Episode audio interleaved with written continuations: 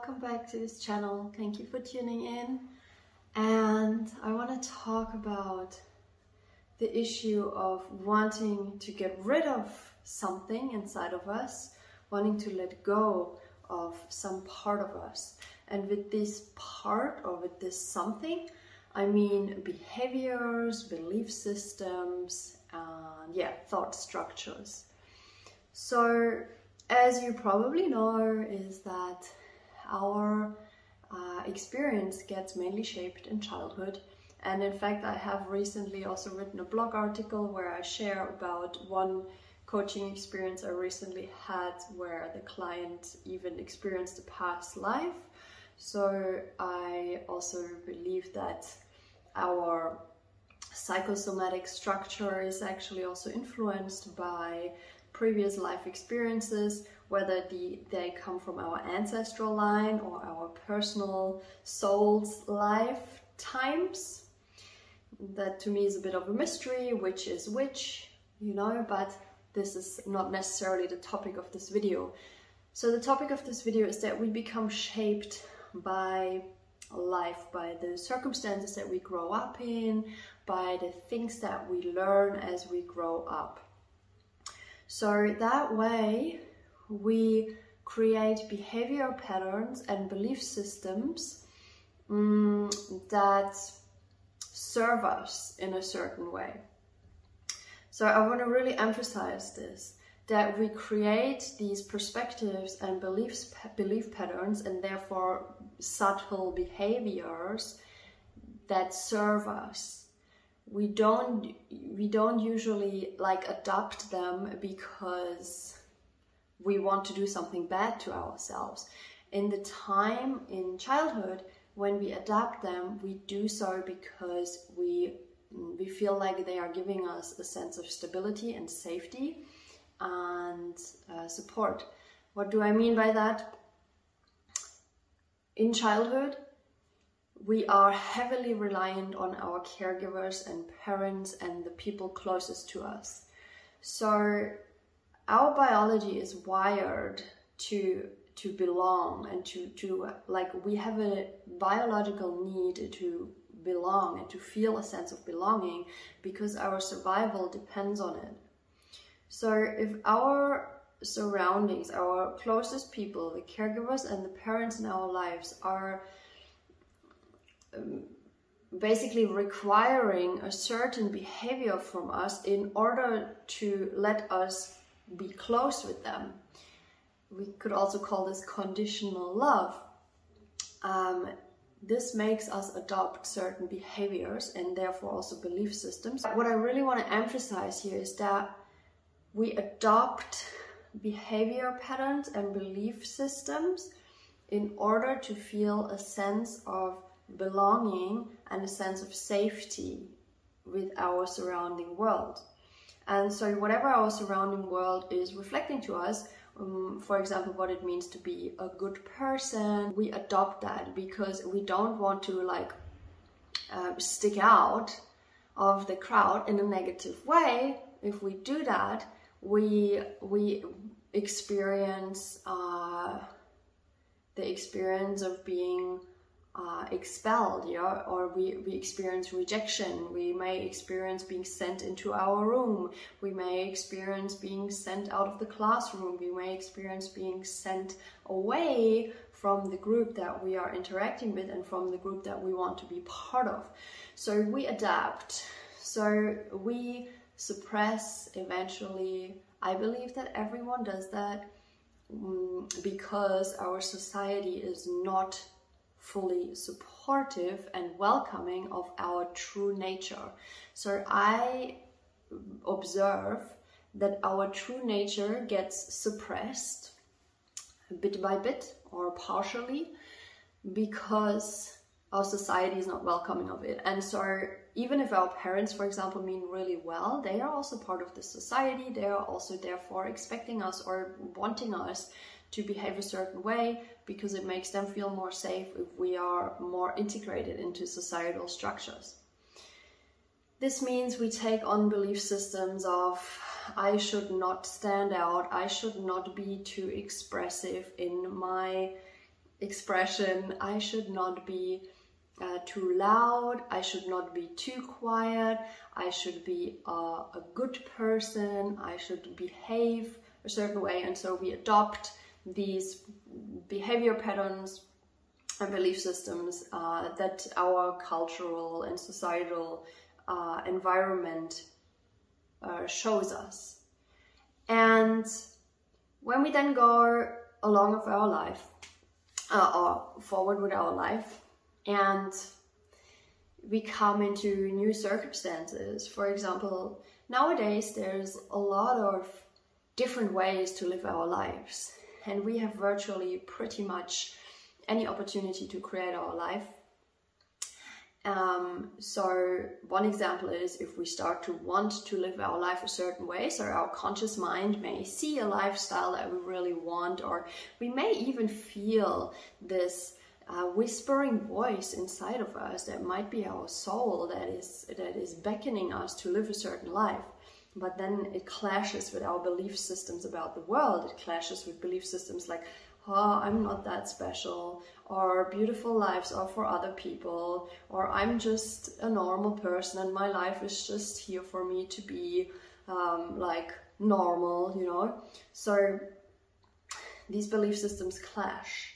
Another good example is probably for a lot of us relationships where we experience similar relationship patterns and eventually we'll we kind of waking up and we're like shit what's going on? Why am i experiencing this similar thing over and over again? And relate this is also relationship a very beautiful mirror for what we learn about love what we learn about connection what we learn about true belonging and community. This is very, very much uh, show, or relationships can here very much show us our subtle behavior patterns and our deep unconscious beliefs about love and about connection. Um, so when we discover this, when we discover that we have belief systems that are not serving our deeper desires, a lot of us tend or can go into this uh, behavior of wanting to get rid of these belief systems. So, if you, for example, have identified which belief system is holding you back or which behavior is holding you back, you may then want to just get fucking rid of it. You just like, get rid of it. But I want to say here and emphasize again that these parts of us are inner child aspects and they have been created in the past because they gave us some sense of stability, security, and protection. So if we now want to just go and rip them out, it can happen that this is not possible. And why is that? Because we are quite literally trying to pull out the rug from underneath our own feet. We are trying to pull out a structure that has served us in our life, that has given us, in fact, some kind of stability and security. And we have now just come to a crossroads where we are realizing that it is not serving us any longer. So we need to go, this is my experience and perspective on this topic. We should go at it with the utmost love, tenderness, and kindness because what about these inner child aspects? The inner child aspects usually are aspects of our psyche or of our body mind that are in pain, that feel lost, lonely, that don't feel heard, seen, understood, or belonging.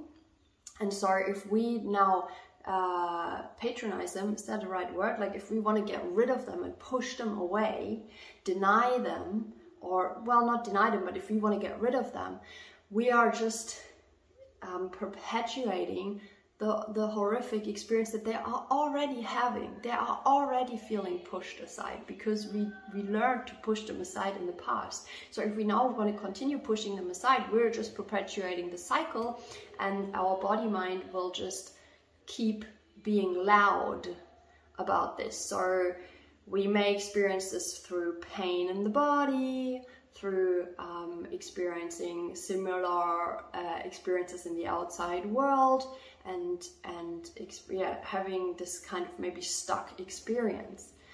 So for me, the solution and resolution really is to create this inner space of, of, of great care, of compassion, of love, kindness, of curiosity towards these inner aspects.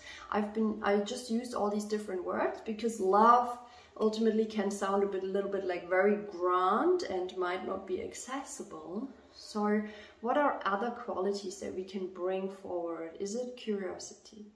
Is it a sense of spaciousness? Is it allowance? Is it openness? I think I just said curiosity. Um, is it a sense of uh, or an attitude of exploration, of discovery, of oh, I'm experiencing some distress in my system. Let me let me see what's what's behind that. Instead of like, oh, I'm experiencing this old feeling again. I don't I don't want to have this. I want to get rid of it. This is not really loving and caring. And so I my life experience has led me to the perspective and to the belief that at least I am here to truly be and experience real love, true love. And that is a journey. But this true love and compassion can only be achieved if I bring this to every single part of my being. And so for those of us on, on some kind of spiritual path, one or of wanting to have more peace in the world, this is, I believe, or I find very, very crucial because the more we can practice this inner attitude and cultivate this inner culture of compassion and kindness and care and curiosity towards this depth that lives inside of us, if we can um, if we can bring forth um, humbleness towards the mystery that we are or that I am, uh, if I can bring forth, yeah, this humbleness that I don't know all the things about myself and I'm here to explore and I'm here to practice welcoming it all in the utmost gratitude even comes up here. And and care and love these are the qualities that from my experience are transformative as fuck. They are so powerful. If i can meet those parts with love or with any sub quality of love i don't need to get rid of them. They come back into the underlying current of this god's love and they are transformed they are lifted out of the shadow into the light, brought back home, so to say. So this is what I wanted to share about getting rid of parts, wanting to get rid of parts, or maybe just meeting them with care and love and kindness. And I wish for you that this video was insightful. I hope so.